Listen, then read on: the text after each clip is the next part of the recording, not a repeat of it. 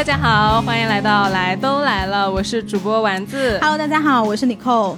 我跟你讲啊，我最近又恢复到了疯狂健身的日常当中，几乎每一天会在有氧跟瑜伽二者当中选择一样去练习。这个东西真的是超级超级上瘾，一旦下班健身打卡这个开关打开了呀，你整个人根本就停不下来。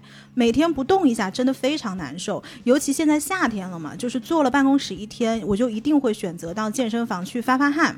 但我最近发现我的这个运动衣柜真的是太单调了，穿来穿去就是那么几个品牌、颜色和设计。然后呢，如果你到健身房去看看，也很难看到有新意的穿搭，基本看到人家的衣服，你一看一眼你就知道是哪个品牌、哪个系列。对我也有这个观察，就是在瑜伽房里面，大家穿的那个上衣就。特别统一，尤其是颜色，要不然就是黑白灰，要不然就是莫兰迪色，特别的低饱和度，很高级。但你很少看到那种鲜艳又大胆的配色。其实很多女生都是个性很张扬又很夺目的，但我这些朋友呢，也会选择把自己隐藏在一套很安全的健身装备之下。最近不是那个电影《芭比》特别火嘛？我很多女生朋友都是相约穿着芭比色去观影的。我们正好收到了 Dancing 的运动套。装，这也是我第一次看到亮眉粉的运动套装，那种绽放出来的热烈和大胆，收到的时候我就大为震惊。终于有品牌敢于在运动搭配上做一些新鲜的尝试了。后面呢，我直接就拉着我的姐妹，穿着 Dance Skin 的 legging 去了电影院。真的，我收到产品的时候，我也被惊艳到了，就特别飒的一套运动套装。后来我了解到，这个品牌是一八八二年由 Goodman 家族在纽约创立的。为什么叫 Dance Skin 呢？其实是 dance 和 skin 的组合拼写，所以他们其实是做舞蹈服装起家的。意思呢是希望产品能够像第二层皮肤一样包裹在舞者身上。而在二零一六年，dance skin 被李宁集团引入中国之后呢，对穿着的场景做了一些扩充，除了舞蹈，还可以在运动和轻松的日常场景下穿着。所以现在他们是一个专门做女子运动生活的品牌。最近呢，他们也做了一次品牌升级，把更敢、更飒。更充满热情的高能 DNA 写进了品牌理念当中，还同步推出了“我即能量 ”（Fearless Me） 的口号。能量这个词我很感兴趣啊！我们一直都说能量高低，到底什么是能量？我最近也在跟我朋友一直在聊嘛。就我认为，真正的能量输出其实是像泉眼一样的源源不断，不是那么容易被耗尽的。那对于另一些人来说，他可能没有找到自己的泉眼，只是找到了一个蓄水桶，这种能量用完它就耗尽了。他得去充电，去补充能量。而相反，能够成为能量泉眼的这件事儿呢，必须是由心及身的。只有激活我们心底真正的热爱和决心，这种热爱才能够激活能量泉眼的持续供给。大家都知道，我享受运动已经超过十年了。之前节目里也讲过，运动真正的初心从来都不是身材焦虑。一个真正热爱运动的人呢，压根就想不到身材焦虑这个事儿。热爱的其实是每一次挥汗过程给我带带来更好的。情绪状态，我们要知道，运动并非总是轻松和好玩的，一些户外运动过程甚至是辛苦的、紧张的和害怕的。但每一次咬紧牙关再往前走一步的决心所带来的满足感和成就感，我相信那个才是很多热爱运动的人的能量泉眼。这种身心共鸣才是运动本身的魅力。Dance Skin 呢提出了热恋这个概念。热恋绝对不仅仅是有氧或者说 CrossFit 这种高强度的训练，更是充满热情的练，是更加广义的概念。它鼓励我们把这种热恋的激情投入到生活当中，找到自己充满能量和热情的事情，过一个更潇洒、更飒的人生。所以今天我们也给大家争取到了福利，即日起至月底，向 Dance Skin 天猫旗舰店客服报暗号“来都来了”，即可获得惊喜优惠券，先到先得哟。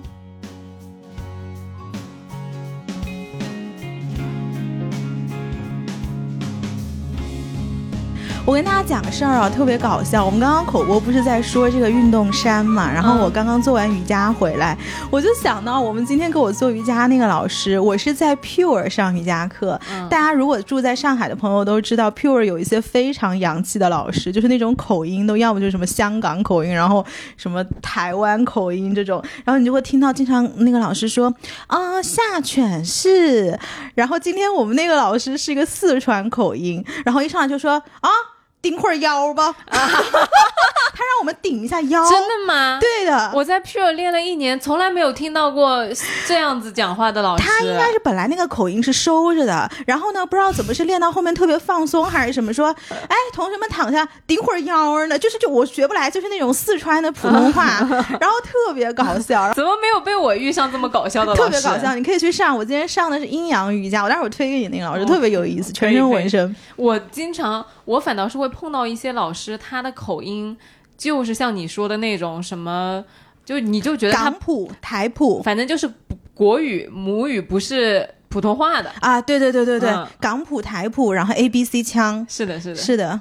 来，我我我要说一下，我最近没有运动，为什么我最近没有去做瑜伽呢？嗯，我去做了一个更加激烈的运动，就是滑板。嗯，就我这个不爱运动的人吧，就我都说了这么多期我不爱运动了，但我最近真的被迫去滑板，因为不下班之后不运动，而且不做一些有速度或者说能快速让我忘记工作。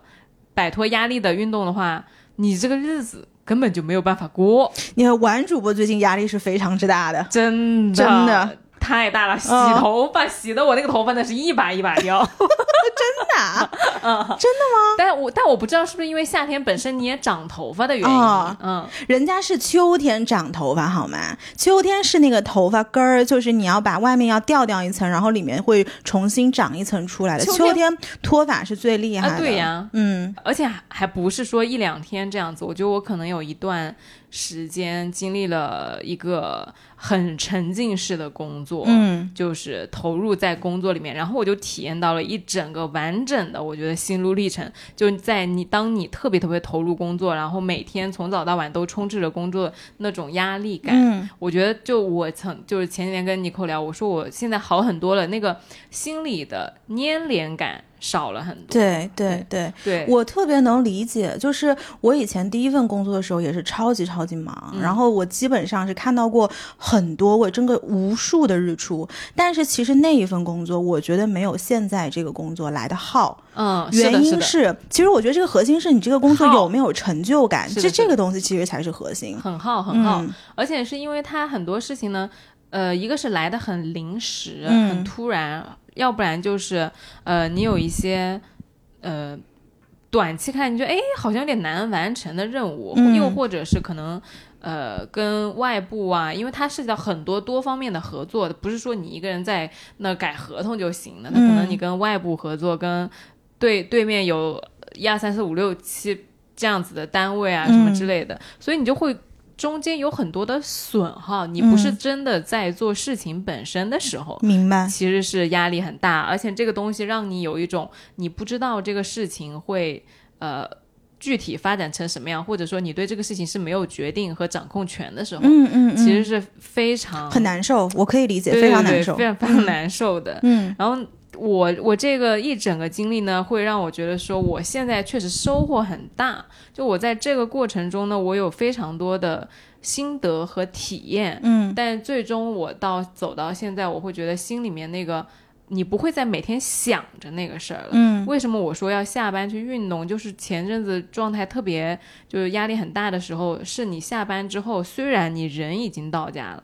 但你精神还在，你的脑子其实还是在转工作上的事儿。对，你的你就会一直不停的反复想这件事情。而你说你想这件事情对这件事情的结果有没有影响？那是半点都没有。对对对，对吧？嗯。但你就是控制不住的要去想它，嗯。然后你会告诉你自己说：“好了，我不要想了。”然后毛。又接着一直在想这件事情，因为他我觉得是整个沉浸式体验压力给到你这边的时候，你是很难短期抽身，对，立刻抽出来的。这种状态就会特别的焦灼，尤其是最近不是七八月份嘛，天气又热，而且整个能量波动也其实很强的，对，所以你在这个过程当中，其实人的。那个体感是很容易被放大的，你的焦虑情绪或者说你的各方面焦灼感、热感都会很强烈。嗯，我其实不是挺挺怕冷的一个人嘛，那我最近都经常扇扇子，我在那个空调房里面扇扇子。然后我今天早上打的去公司的路上，我就把我这个折扇啊就打开来扇，嗯，然后那个师傅就听到了我扇扇子的声音嘛，他就特别惊讶，他说啊，他说你在这个空调里面还热啊。我说没有没有，我说我自己那个气悬浮在头上。嗯，然后他说哦，他说我还以为我空调不足呢。对，我觉得你是一个真的是一个特别敏感的人。那天其实我们周一的时候录过一次节目，对吧？对对然后录了金庸啊对，by the way，金庸下周上了。然后呢，当时走在路上，我就记，你就我就记得你跟我说，你说，哎，最近这个气全都浮在头上。我老实跟你讲，这句话我都没听懂 什么意思。我跟你说，你的气肯定是浮在头上的。啊、但是我也没什么特别大的感觉，我就是从小到大我都觉得，哎呀，好热，好热，好热，好热，开空调，开空调，开空调。大家知道吗？我不知道大家懂不懂，就是那个五行八字啊，在五行里面其实有金木水火土，每一个人都会有它对应的组合。然后我就是丙火，丙火是什么？丙火是天上的太阳，烧死你！就是烧得慌。嗯然后我之前跟我妈调侃，我们在泰国，我觉得好热，然后我就说，我说你不要这个样子，我是天上的太阳，我说谁不喜欢太阳啊？太阳可以给大家都都给能量。嗯然后我妈就指着那窗外，泰国不是特热嘛，嗯然后她说你看看这十二点的太阳，谁喜欢？热死了，喜欢你躲在空调房里在这儿吹。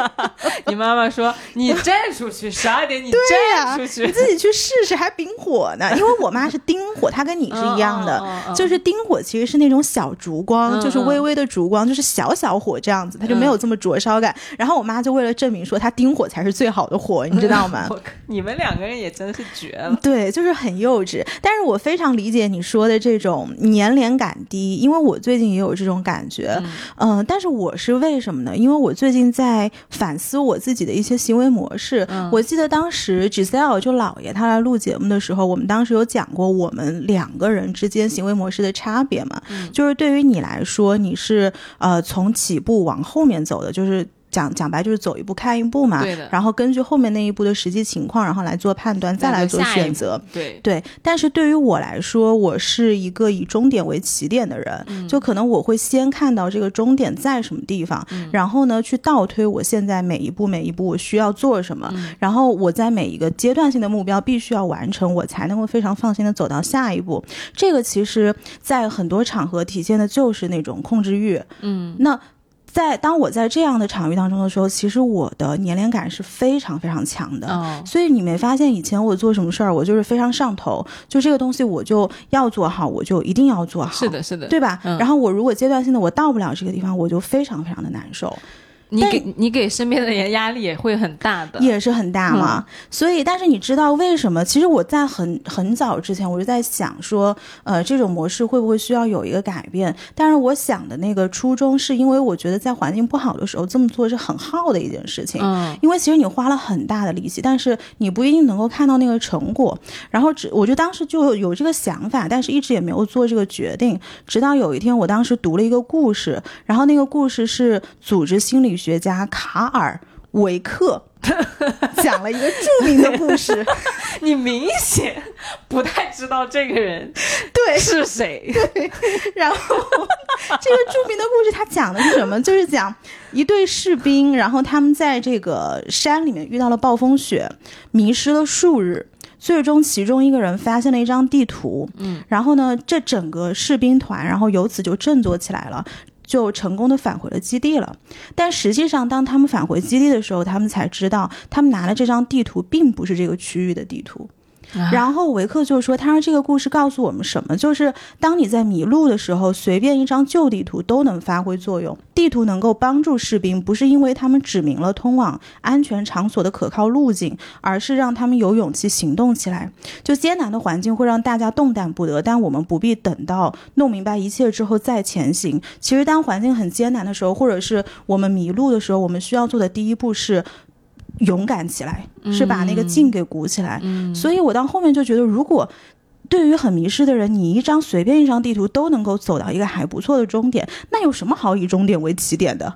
是啊，对呀、嗯所以其实我到后面是想明白了这个事儿，然后我就特别能够嗯理解你说的那个就是年龄感特别低嘛。嗯然后到后面我就觉得，哎，那这个事儿就这样吧，反正既然大家都这样，那我就这样。那比摆还不会摆吗？就是躺平还不会躺平吗？那就走一步看一步呗。对，我觉得你原来那个行为模式就是可能是因为一直在那种很规范的大厂里面嗯受到的训练，就那种流程化很完善的公司里面，他会很明确的给你分解任务，因为它也很稳定，然后他的团队分工也很明确。那么你一如果大家共同一个完成一个目标，或者是有一个项目，那他拆到每个人身上。给你的交稿日期啊，给你的项目截止日期，然后你的合作伙伴怎么样去做都很完善，嗯它是有确定流程的。但你要知道，现在有很多事情是没有任何成型了的流程，甚至你有时候根本就不知道你做的对不对的。呃，但是我倒不是这么想，就是对于我来说，嗯，我过去的这种行为模式，其实帮我完成了高效、快速的完，啊达到了很多的目标。嗯但是这种前提是，这个我知道这个目标在哪儿，这个目标非常之明确。就比如说在工作上好了，嗯工作上可能有的人觉得我三十岁之前我要升职到什么位置，那你就倒推呗，嗯，对吧？我入职一年我该到哪儿，入职两年到哪儿，三年到哪儿，四年到哪儿，那你到了五年，你当然就到了那个位置，嗯对吧？嗯但是在一些更加开放的场合里面，其实我就发现，如果用这种终点为起点的方式，有的时候你会错过很多旁边的风景，因为你的终点其实是你预判的，你怎么知道你预判的这个终点是对的呢？对呀、对吧？因为你对终点的预判其实是基于你过去所有的呃经历也好、眼见也好、资源也好、长大的这些见识也好，嗯，但这个东西其实是会出错的。而且他可能可能你走到一半的时候，你发现你那个目标设的哎挺低的。啊、你可能你走着走，你发现你本来你可以到两百的，结果你原来目标设到一百，就是那个目标本身就是像你说的，你是按照经验来设，你可能当时收集的信息是不足的，嗯，那你可能设歪了，或者说设低了、设高了都有可能。对对，所以就是说，如果在尤其在现在环境不好的时候，我们用这种方式去做的话，的确。环境不好还是适合保留精力，我现在是这么觉得，就是嗯千万不能上头。而、嗯而且这个还得建立在你得对这些事情有有把控和把握的基础上。因为比如说你说三十岁之前要到什么职位，那你像我们这种大公司，有的时候你的晋升也不是你一个人说了算，对，甚至不是你老板说了算，也不是你部门领导说了算，嗯他可能要报到上面整个公司高层，他可能还要就算一下今年一共公司有多少个人头，嗯，然后那可能别的部门的谁谁谁怎么安排了，然后他总共最后落到你们部门上来，就它有一个很复杂的嗯，影响因素，可能你都不知道因为什么原因你你就没有升职，也是有可能的。嗯。嗯，但其实我讲的是一个更大的一个事儿，就是不是在工作环境上，就可能是在你人生所有的这些选择上面的一些，就是你你做事的方式。是啊，我也是讲的更大的，因为在从如果放到更大的层面，我觉得会更像最近几年大家应该都有感觉，就是呃意外。也不是说不好的那种意外，嗯就是意外的事情和让你意想不到的事情其实是挺多的。对，就你原来的那个计划，可能确实是没有办法稳定执行。因为我记得最流行计划的时候，就是我，甚至可能你那个时候毕业的时候，大家要做职业规划。就那个时候的职业规划，它强调的就是一个稳定性，然后你几年干嘛，你几年干嘛，然后之类的。但其实现在，我不知道现在的毕业生还有没有职业规划这个东西啊？但我我身边我是再没有看到这个东西了。我从来就没有做过职业规划，对啊我从来没有。嗯就是因为你看，因为我第一份工作在美国，其实那个时候你的你的目标并不是说我几年要怎么怎么样，嗯那个时候的工作目标其实是拿绿卡，啊，就是它跟整个体系中间的东西是不一样的，嗯所以你知道吗？就是所以在那个时候你不会想说我几年怎么样，因为那个时候升职路径也很明确嘛。嗯可能我想的唯一一个东西就是我几年拿绿卡，仅此而已。嗯对，然后所以就是你。反而是没有那个现在入职的小朋友，他很多很清晰，他觉得应该是这样的路径，嗯，没有不知道的，完全不知道。那你有什么事情是，就是你按部就班，按照你的计划很快速的达成了的出国呀，啊？那那你都要往前倒推到读书时候，那读书时候是比较简单的呀。我嗯努力，我比如说我的那个什么 GMAT 还是什么那个法那个法律的考试可以考得很高，是可以的哦。呀。那那行啊，那说近的，比如说我当时来都来了，在十万到二十万的时候，我不是说嘛，四月份得到多少嘛，嗯那就不能停更啊，这个就是倒推回来的一个东西啊。嗯那它就是不能以现在的角度往前看，的那就是要从以终点为起点的呀。就是它，哦我想的是就更更大或者是更小的事情。OK，而不是单纯工作这个层面。因为其实坦率讲，我在工作工作上面，虽然我在一个非常规范的企业里面，呃，我上一份工作也是非常规范的企业，但是我从来没有一个特别苛求自己的路径。嗯，我上一份嗯也是，这一份也是。对，可能是因为这个企业它比我更加规范，所以就让它规范好了。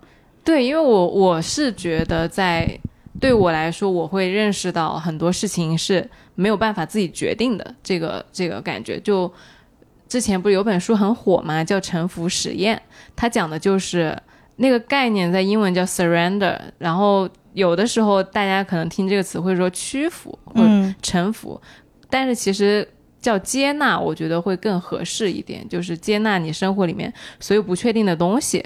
这个是真的是最近一个非常重要的心得。然后另外一个，我有我当时我可能是上周有一天中午晚上不加班的时候，我就叫我朋友一起去做那个头皮护理。做完之后呢，我说要不我们去喝一杯酒吧？就我很少就是主动。提出要去喝酒的嘛，嗯，然后喝完之后，我当时就在心里想，我说我终于理解你寇为什么喜欢喝酒，或者说有很多人为什么喜欢喝酒。我觉得我喜欢喝酒不是因为烦呢，我就是单纯喜欢酒。就是我觉得成年人喜欢喝酒嗯是有原因的，就是因为你生活里面有很多很多的事情没有那么的简单和清晰，然后酒它可能是可以通过生理帮你放松还是怎么着，喝完之后确实就是感觉会好一些。嗯嗯然后丸子以后要开始试酒了。不不不不，我这一趴已经过去了。我跟你说，我从根本上解决这个原因，就是粘连感少这件事儿。因为我觉得粘连感，我那天在写日记嘛，我就自己在那写，我说粘连感少很多，然后就突然想到佛家里面有一句话叫“心无挂碍”，嗯他讲就是平和或者说心内心宁静是什么呢？就是你心里面没有挂事儿。嗯然后有一句话叫做“若无闲事挂心头，便是人间好时节”嘛。其实他讲的都是你心里面这个事情有没有挂在那里。对，嗯，而在下了班之后，我觉得挂不挂事情是一件很影响你生活体验的事儿。嗯，当然，其实你下班之后，你说你也没有在工作，那么你整天焦灼的也是过一天心就是叫什么心不在焉的过一天，和你非常安定的去吃了个饭，去运动，然后可能跟朋友享受了一下夏天的晚风，那是完全两个世界，我可以说是。嗯而且我觉得不单纯是工作，其实我昨天晚上是一个 long night。嗯为什么是 long night 呢？是因为我有一个好朋友，嗯，然后他就是在自自己的一些事情跟情绪里面一直就走不出来，然后疯狂的上头。嗯，其实他这个事儿大概是什么呢？可能就是他有几个朋友，当时因为他的一些呃人脉也好、资源也好，然后接近他，然后他后来就发现，原来你们跟我做朋友，并不是因为你们喜欢我这个人，而是看上了我身上的一些东西。嗯，但实际上我是拿真诚在待你的。嗯，所以因为这个东西，他觉得特别特别的受伤，被欺骗感情。被欺骗感情，然后还觉得说你们是不是把我当傻子？嗯，然后就被侮辱特别智商了被侮辱智商，反正就特别的不舒服，就整个人就是、就是叫三个字不舒服。然后呢，他就基本上从昨天的下午开始跟我讲，先是在电脑上的，就是在微信上讲，然后讲完了之后，在吃饭见面又讲了一通。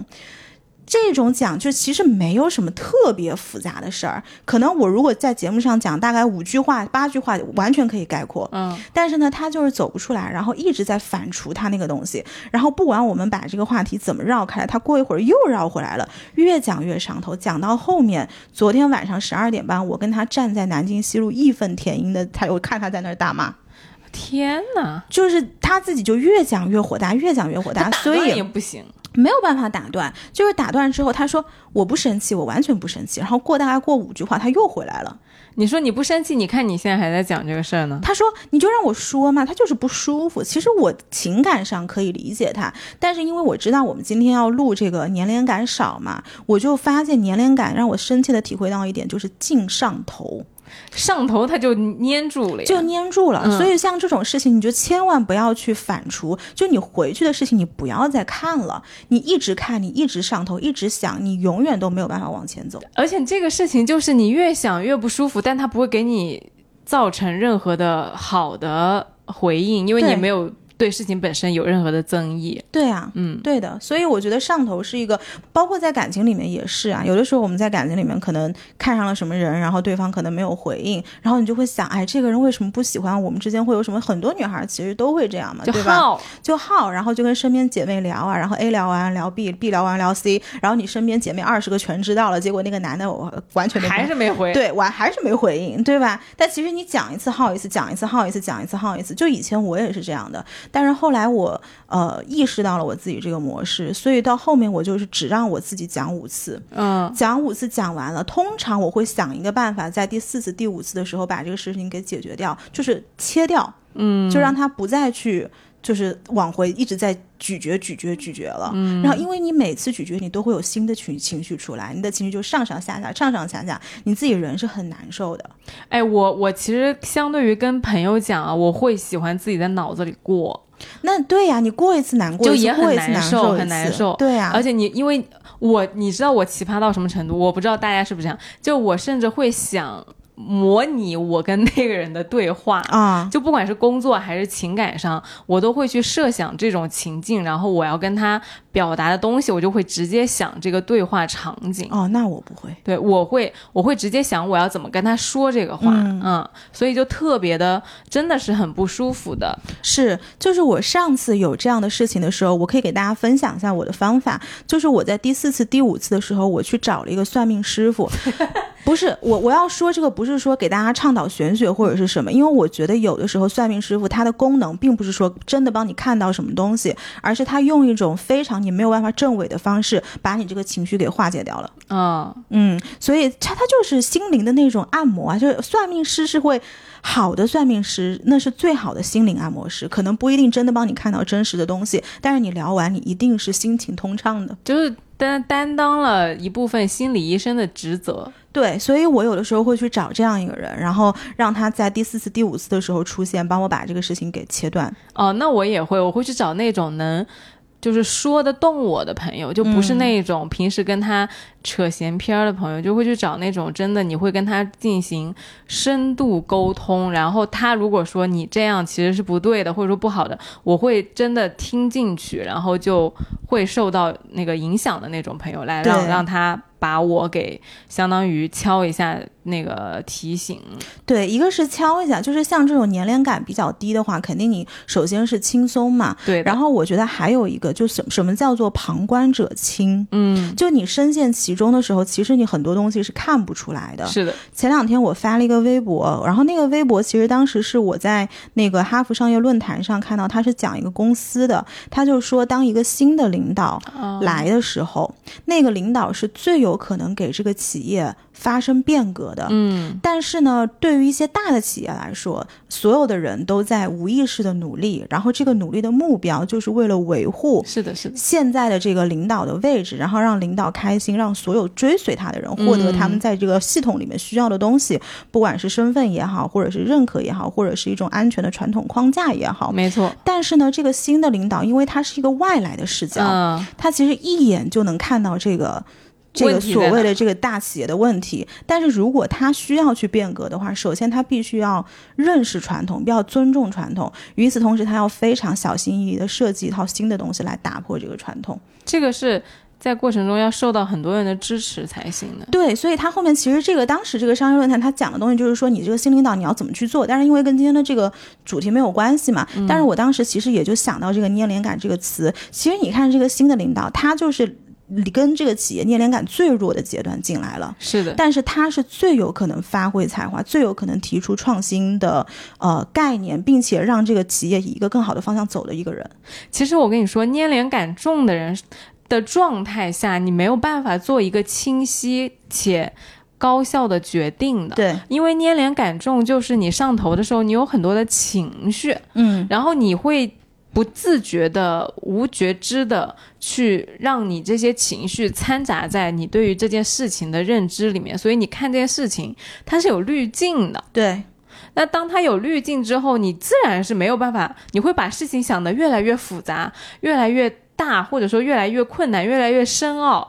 其实它可能就是一件很小的事儿，嗯，然后你根本就不需要你想过来想过去，然后你就每天挂在那个事情上面，自然你没有办法解决。其实你当你整个人下头之后，没有那么多粘连感，轻松了，然后再回看，可能那些事情它都不需要被你解决。对他可能根本就不是什么这么大的事儿。是的，你说到这个新来的，我觉得不仅是新来的一个领导啊，就新来一个同事，他也可以给这个环境带来非常多不一样的改变啊。因为作为一个新加入这个 team 的人呢，其实你有充分的理由不去遵循原来的规则，就是我不知道，嗯，我不知道原来你们是这样子的呀，我也不知道你们原来怎么怎么怎么，所以你。可以尽情的去用你觉得很好的，然后很 OK 的方式去感染他们。嗯，在比如说，当一个工作环境你进去的时候，其实挺严肃的。对。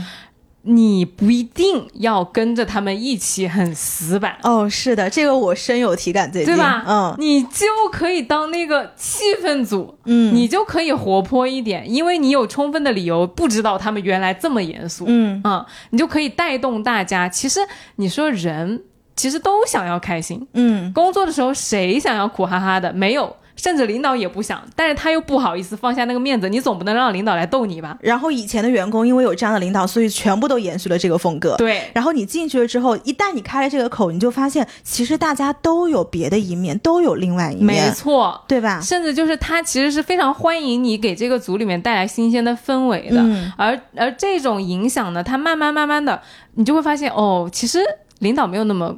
呃，严肃，然后同事之间也很可爱。其实你们能讲的话是很多的，不是说只有交接工作这么冷冰冰的事情。对，对的。然后这个，我觉得工作的氛围一旦融洽起来，其实你很多事情也很好沟通。嗯啊，不会就是很。硬碰硬的，比如说你那个报告怎么还没有交给我，你就很紧张，说哎呀对不起领导我怎么了？而且你说啊，就是可以以一个更加柔和的、缓和了，哎，你自己不怕也不着急，那么你再去讲这件事情的时候，对方感受到你自己比较轻松、比较柔和的善意对善意，他就会以跟你他在你。他的心毛就是好的，对他一想到你，他就开心，嗯啊，他就轻松，他就不会来用一种非常严肃的氛围来对待你，嗯啊，我觉得这个是一个新来的。同事可以有的 buff，对，而且新来的同事其实是可以以以前我在上一个企业，我认为这个业务应该怎么做，或者是我的视角是什么样，我分享给你们的这个立场，对，给这个新的组带来很多新的观点。是的，嗯，我觉得这个也是去粘连感的一个小方法，嗯，就是你可以去换一个思路，甚至可能你不是新来的，你就是一直在这个组里面工作，哎，你可以。突然有一天，就是我把我你用你自己的思路说，我就当我现在是一个新来的人，那我可以有什么方法来打破，或者说微微的调整一下我现在的这些惯性的不好的思路，我觉得都是可以的。是的，它就是一个新来者心态问题嘛。嗯，对，嗯，这个是一个，嗯，如果你觉得你现在的工作节奏、环境或者说习惯有一些。呃，进步的空间呀什么的，我觉得这是一个很好的方法和视角。但其实我在想啊，如果这个人你一直是在固定的这个组织里面，你让他以一个新来者的心态跟别人提出一个新的视角，首先他要克服的一个点叫做不从众的心态。哦，是的，就是你得先站出来，你得有这个勇气，说我敢独树一帜，我就是跟别人所有的人都不一样。你得克服了这个，然后才是后面的一些东西。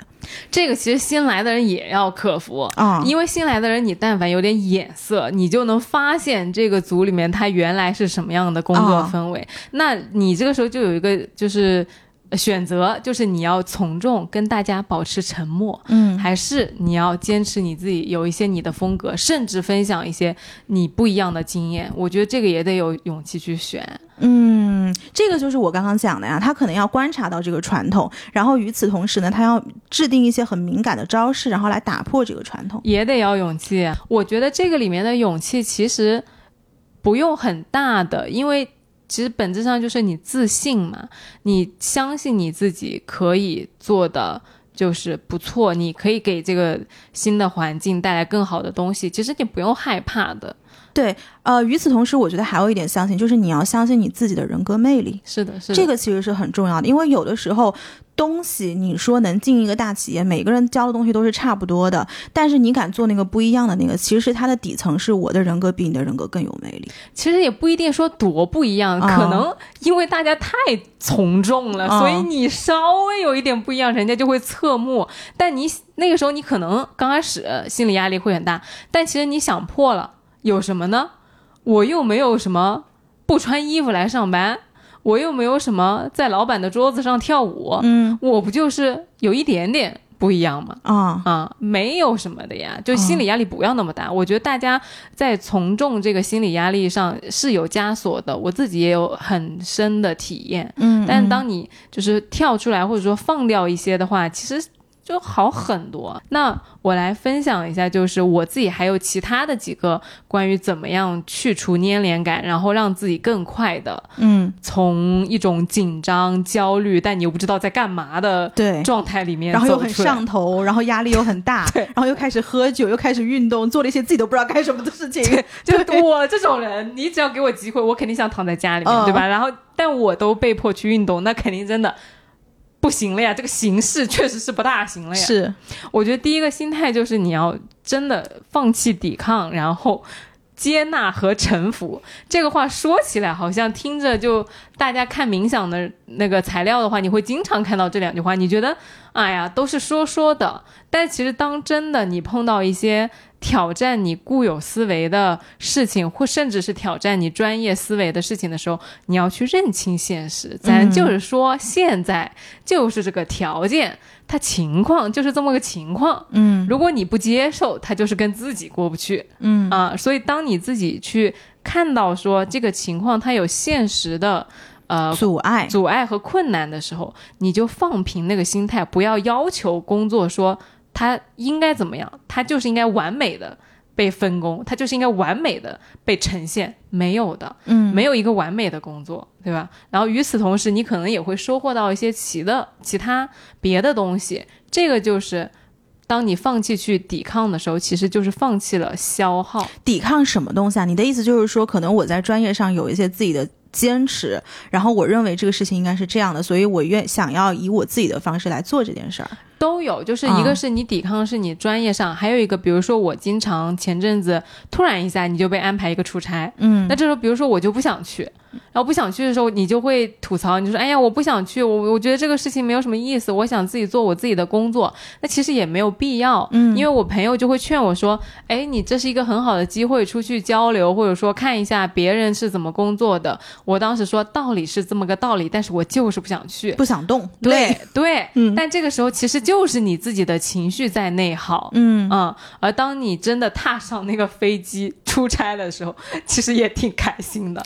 对，就你不要一直在怨念这件事情。嗯，今天下午，呃，因为我下周要去云南徒步，然后呢，这个徒步其实是跟一个 big group 很多人一起去的，嗯，然后其中我找的一个，你说起来，我给你带了一个，你可以就是哦，开光是吧？对对，哎，我跟我给你们讲，带了。是这样的，就是这个局呢，其实是我朋友他们组的，然后他是很多人的一个局，他去那个文呃文峰寺吧，然后还有一个叫什么灵动，呃下周四，然后去完之后呢，我们还要去徒步。嗯当时我朋友就跟我说说，哎，你有没有什么东西可以拿出来给师傅开光的？嗯然后我就说我没有什么东西是常戴在身上的嘛，嗯然后我也不戴首饰，然后也没有什么像玉啊什么的就不摘下来的。我说我只有自己个儿，我说我可以让我自己个儿开光吗？我说我就去，然后让师傅给我头上转一圈。嗯我说是给我自己个儿，他说你别怕天眼给打开了。你开天眼了，你就是。对，反正为什么说到这个呢？就是因为我下周要去徒步，然后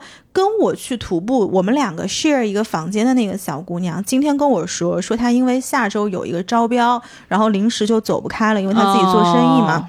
其实我当时是很不开心的，哦因为这种不开心是一种扫兴，哦，就不是说我好像因为也是很多人嘛，所以其实坦白讲，就是多一个不多，少一个不少。然后我就突然发现，我要一个人住一个房间了。然后我当时就跟我几个姐妹在那边讲嘛，我说我好烦呢，我说居然有人放我鸽子。然后我其中有一个姐妹，她就说：“你看，这样你可以一个人住两米的大床，然后整个房间都是你的，你不是很好吗？”嗯，所以她就是很快的把整个思路就反过来了，就是你以一个很正面的方式来看待这个事情，就把你那些对于坏的东西的情绪在头脑里转的东西，马上就给打消掉了。是呀，我之前去出差去培训嘛，然后我就跟我朋友说，我说我一点也不想去培训，我就想待在办公室。嗯然后我当时我朋友就说，那你可以去认识很多新的朋友的，是很好的。结果回回来培训就是真香，嗯我就跟我同事说，我说真开心，培训真开心。嗯我同事调侃我说，你之前不是不想去吗？对，就这种，其实是我觉得是要意识到自己的这种不开心是一种耗，是一种内耗的方式。然后第二个是，呃，在工作当中有一个非常实操的事情，就是你真的要去练习沟通能力。嗯沟通真的是工作不止，沟通不止，你会因为你会沟通这件事情，帮你省去很多麻烦，哦，职场上不会沟通的人太多了。会降低很多矛盾。嗯嗯，有一些同样一件事情，你会说话和不会说话，它完全导致两个结果。全是真的对对，我是切切实实的受过好处的，就是当你懂得怎么样回应对方真实的需求和对方真实的情绪的时候，对方他其实被你安抚下来。你比如说，对方说：“哎，你那东西怎么还没给我？”嗯或者说：“哎，你你你去出差了，你这个东西怎么没有交接？”其实他。第一句话不是真的问你为什么没有交接，而是他在发泄他自己的这个恼怒的情绪的时候，嗯你就嗯先跟他说不好意思，我我这个事情没有办交接，或者说不好意思，我知道你很关心这个项目，那我现在来跟你汇报一下，或者说沟通一下这个事情，它是这样子的。你先第一句话先回，很快的回应一下，就是对方很着急，我理解你很着急，那我现在来，我也很重视这件事情，我来跟你讲一下。嗯其实对方马上就平静了。是。然后你们就能比较平缓的进入到真正沟通工作的这一趴。嗯，就是我发现职场上很多人沟通其实是对立沟通，嗯，就是你跟我说一个什么事情，然后我就会非常的 defense，对，我就要维护我自己，然后你在维护你的立场，我在维护我的立场。其实你这个做的就是你把我们两个拉到同一个水平线上了，我们看的是同一边，是然。后我们的目标是一致的，所以其实不是站在对面的。对的，对的。嗯我觉得这个其实是一个，你要是会就很简单，然后很多事情就会被降级的过程。嗯，没错。因为本来大家就忙，你在就是事上加事，你不给自己找事儿嘛？对你应该去当灭火员，又不是点火的那一个人。对，对，然后接下来就是呃。当下班的时候啊，你刚刚不是有说运动啊什么的，对我自己也有体感。就我有一天下班的时候，手机里在放一首《沧海一声笑》，因为我们最近不是做金庸嘛，我就是在选那个 BGM，嗯然后有一首是纯音乐，然后特别的激昂，特别的潇洒。我都把音量调很大，然后那天台风可能也快来了，就风也很大，还有一点点小雨，然后就骑车骑很快，因为我怕马上下雨嘛，我就骑得非常快，那个头发呀全部就被吹到后面去，整个人脑子里是音乐，然后体感耳边是风。你那个时候切实的觉得你身在武林，嗯而不是公司。嗯。啊，你就真的物理上，哎，你看你这个人很有意思，就是比如说我们逃出公司，逃去的都是什么巴厘岛、马尔代夫，然后你说，哎，我身处武林，我不是在公司，就是你一逃你就直接进什么桃花岛了呃，。江湖，嗯我在江湖。对呀对，就这个会让我切实的体会到什么叫做，呃，物理上你把事情抛在了脑后，嗯就把它从你的脑子里就拿掉了，嗯就切换了一整个场景。哇，我当时特别感谢，就是这个世界上有音乐、有创作和有好听的歌，我觉得太重要了。嗯嗯，然后还有一个很重要的心态就是明天再来。嗯每一天，我觉得忙的时候，我自己都会复盘一下，比如说我今天哪里做的很好，然后哪里做的没有很好的时候，一方面复盘完，你还会复盘这个啊？我跟你说，有粘连感的时候，特别容易干这件事情。就是越粘连，你越放不下你的工作，你就会一直脑子里在想，今天我今天工作出现了哪些卡点，然后它是因为什么，然后你就会自己去归因。哦但其实有的时候归的那个因，它不一定是真的对呀，你。只有你自己的视角，你怎么知道这事情全盘呢？但是上头呀，就是忙的时候，你就是会控制不住的。哦，所以这个时候我就有一个切断的方式，就是我告诉我自己说，明天重新来过，嗯，就跟打游戏一样。就比如说你今天这局打了打输了，你不会去，就是说在意说我在哪个关卡什么什么的，你就 OK OK 再来一盘，就是重开一局，对对对对嗯对。就就完事儿了，我就明天继续。哦，我不是，如果我打游戏打输了，我一定会上网去找那个攻略，我得知道这东西是怎么回事儿，然后明天我就要作弊过去，我是这种人，我才不自己想呢，还明天我还试验，我昨天就在这儿死了，我今天明天还在这儿死，我才不呢。哎，关键是工作本身它没有作弊包呀，你能在职场上作弊吗？没有呀。其实也不一定，你跟我说怎么作弊？你寻找别人的帮助就是一种作弊。啊、啊是就是交换信息嘛，就是同事之间相互沟通。对的，哎我跟你说这适当的摆烂，你适当的放弃也是一种作弊。这个也很重要，就是交换信息，因为有的时候就像你刚刚说的，你视角不不全嘛，嗯，然后你去多沟通完了之后，你发现你对这个事情的拼图就越来越完整了之后，你掌握的信息越来越多，你也会越来越放松的。是的，嗯，是的，你的心态就又平了一点。啊、啊，当很多上层怎么管理下层的信息差管理，是就是我不会所有东西我都告诉你，为什么？因为你焦灼，你就会拼了命老拼了老命的帮我干，但实际上这个答案在我这儿，我心里是知道的。哎，对呀，这个也是大家同事之间可以，我觉得简直就是互助共赢小组。对，所以嗯我觉得不要第二天重开一局作弊，作弊是得最省力的。这个我觉得是两个同时进行，就你一方面你有一个重开心态，就是没关系，我今天办砸了任何一件事儿，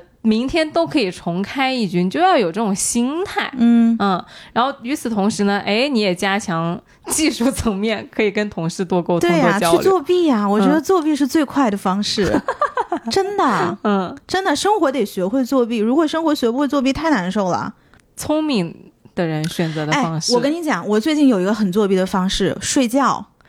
哎，我跟你说，睡觉就是最大的补药，好吗？我最近其实两个最快的去年龄感的方式，一个是睡觉，一个是晒太阳。嗯，我为什么会发现睡觉呢？是因为那天我开始吃红景天了，就是因为我下周不是要去高原嘛。嗯然后我这个人可能身体对红景天本身有一点特别敏感，或者是不是特别兼容吧。然后吃完之后我就狂拉肚子，一天大概拉了十次，都是那种很稀很稀的那种状态。对不起啊，大家要听我这个东西。吃的不是泻药，然后就变成了，因为你人拉肚子其实是很好气的。那天晚上我回家七点半的时候，我就在那儿看十三幺，看到一半我就睡着了，遥控器直接从手上滑到地上了。后来我想说这么困，我就去睡觉吧。七点半睡到了第二天早上的七点半，整整十二个小时。结果第二天我人是什么状态？因为我大概有十年没有连着睡过十二个小时这样的。是吗？对呀，谁哎谁在周中会连续睡十二个小时啊？不会的，我会，我会。哦，我完全不会。就是我是那种会一直透支，一直透支，然后透支到不行，然后狠狠补一个觉的人。哦，那我不完全不会，我嗯完全不会。我哪怕透支、透支、透支，我可能要到后面几天稍微提早一点点睡，然后再用一个星期把它慢慢回来。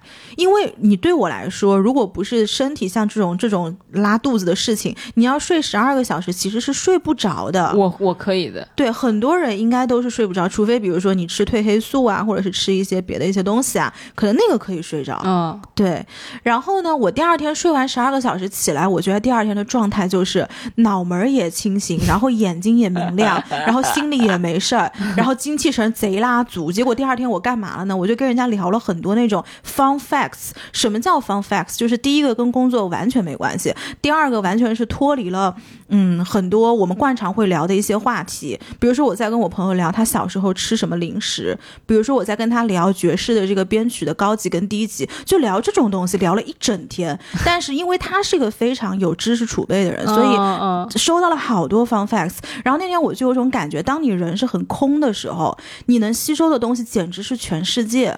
然后那一天其实我也是忙的，但是我差差不多花了三分之一的时间，我就把把正常一天的工作量全都完成了。我就能想象你那天眉飞色舞的样子。对。真的，我现在讲起来，我都觉得那天简直太快乐了。哎，我跟你说，我已经很久没有过那样的感觉了。真的太快乐了！你知道睡十二个小时，第二天心里贼拉空是什么感觉吗？我知道第二睡十二个小时有多爽，超级爽。嗯。然后后来我就觉得，哎，这个人的确是要睡觉，因为我是晚睡的，我现在基本上都是十二点半以后睡觉。嗯，但是确实是要早睡。就是我切实的享受到了这个早睡的好处，睡觉就是很爽的。嗯，大家，我建议每一个听我们这期节目的人，听完之后的当天有条件的都去睡十二个小时。对，如果大家真的睡不着的话，可以尝试一点点褪黑素，嗯，因为这个其实是 OK 的。对对，然后还有一个办法就是晒太阳，这个是因为那天我在我朋友家楼下，我们两个拿了一人拿了一个那个沙滩巾，然后直接就趴在草地上晒，因为当时他你们。脱衣服了吗？当然没脱啊，这是中国。什么问题啊？我你你说的我咋的了？你还想让来都来了上热搜呢？我不是你那样说，我就想起来，我感觉就有一种在海滩的感觉。没有没有，但是我们其实就是穿了正常的 T 恤，然后晒背。嗯，因为晒背其实是蛮好的嘛。你像很多人什么做艾灸啊，你补阳气啊，中午十二点的太阳晒背，那个不要太好啊。那你可以穿那种运动的上衣去啊，就。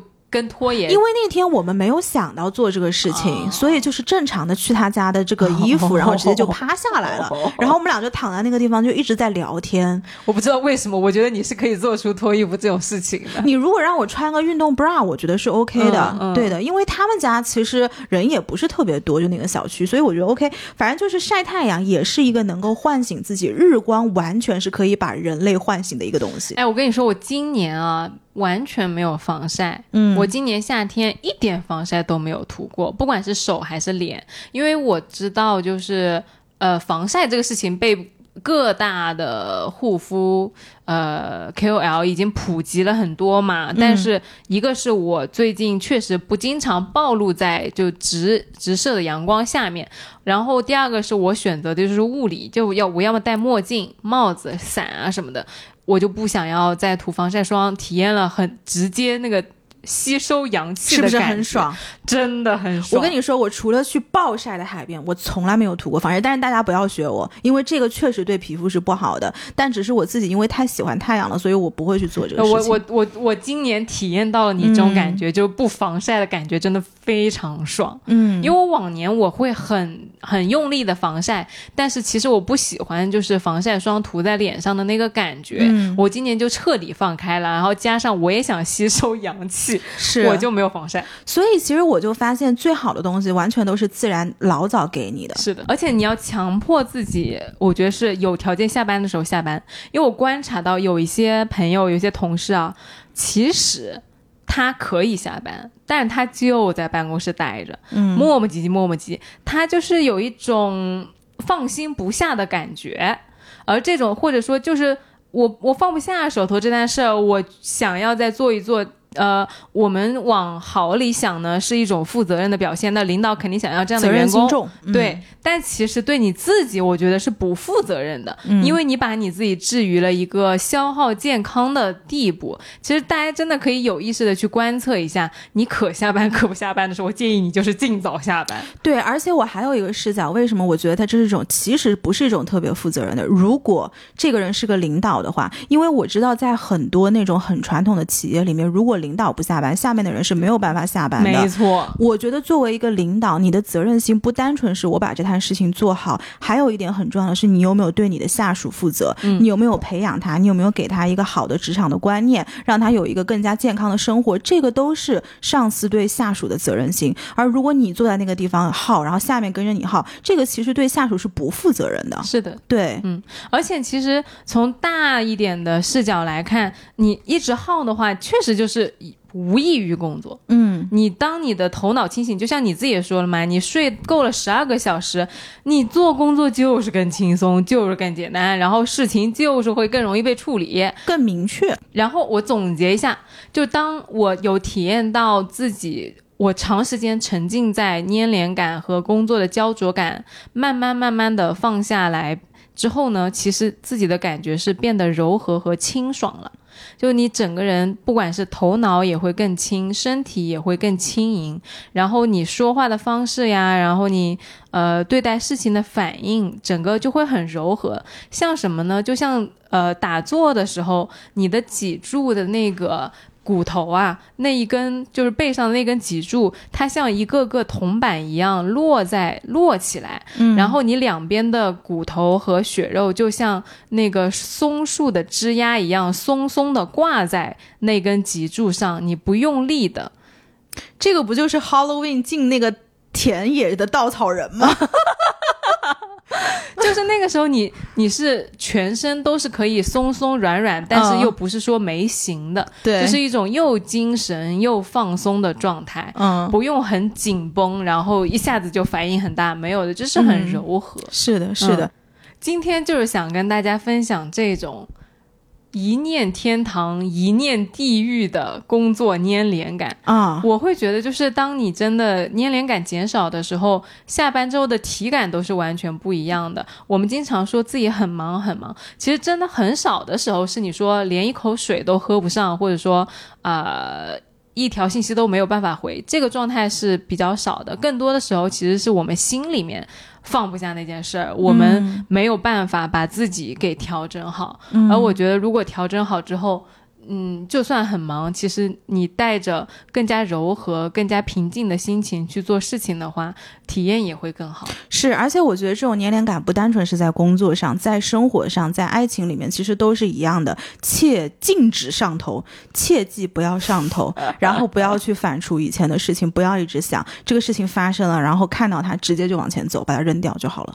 希望大家在这个夏日都有一个平缓、舒适。宁静的心态来面对一切的变化。是的，那今天这期节目我们就到这边了，还是欢迎大家每周收听。来都来了，你可以在小宇宙、网易云音乐、荔枝 FM、苹果 Podcast、Spotify 等各大平台找到我们，也欢迎你在评论区给我们留言。就这样喽，拜拜，拜拜，希望你今天也开心。